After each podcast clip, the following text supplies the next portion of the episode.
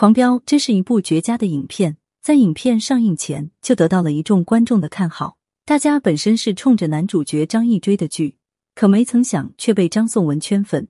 卖鱼佬成为黑帮老大的故事，确实给大家带来了一定的冲击。从最开始的懦弱到后来的霸气犀利，众人感慨张颂文真的将高启强这个角色演活了。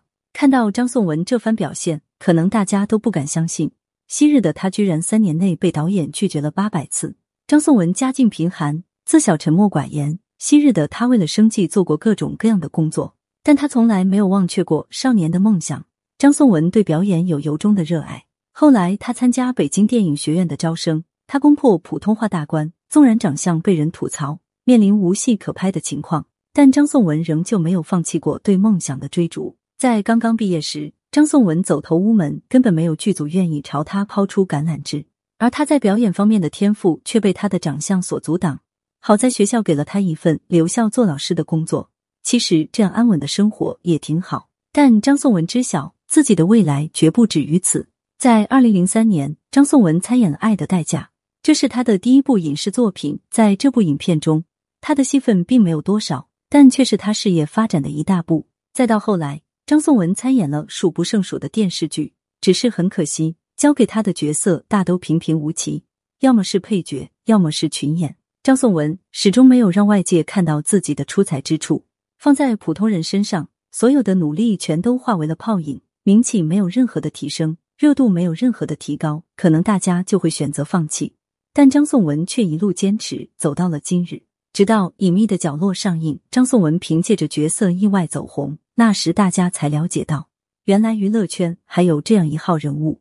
原来身为圈内的明星，还有人居然连一套房子都买不起。二十年都没有被大家发觉，甚至众多粉丝们还要众筹为张颂文买房子。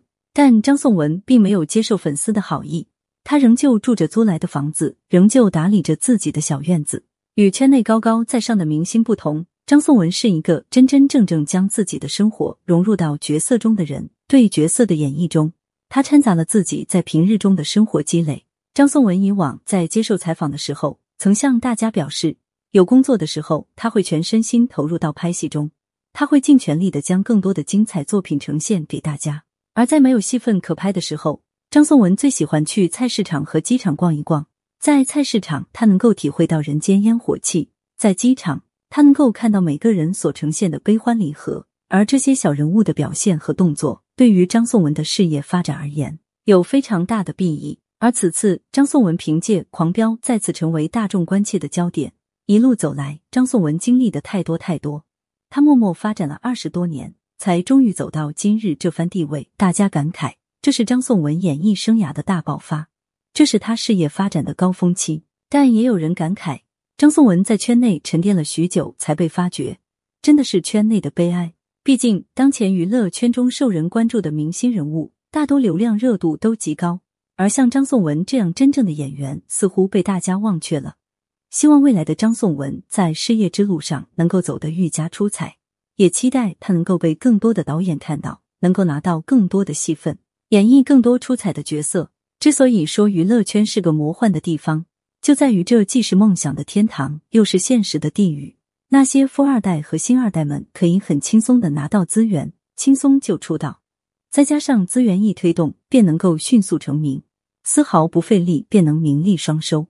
而普通人或许就如张颂文这般，需要努力很久还看不到希望，只能倔强的坚持，希望哪天老天能看见自己吃过多少苦，遭受了多少白眼。打破牙齿活血吞，那些艰辛都不足为外人道也。普通人想要成名，真的太难太难了。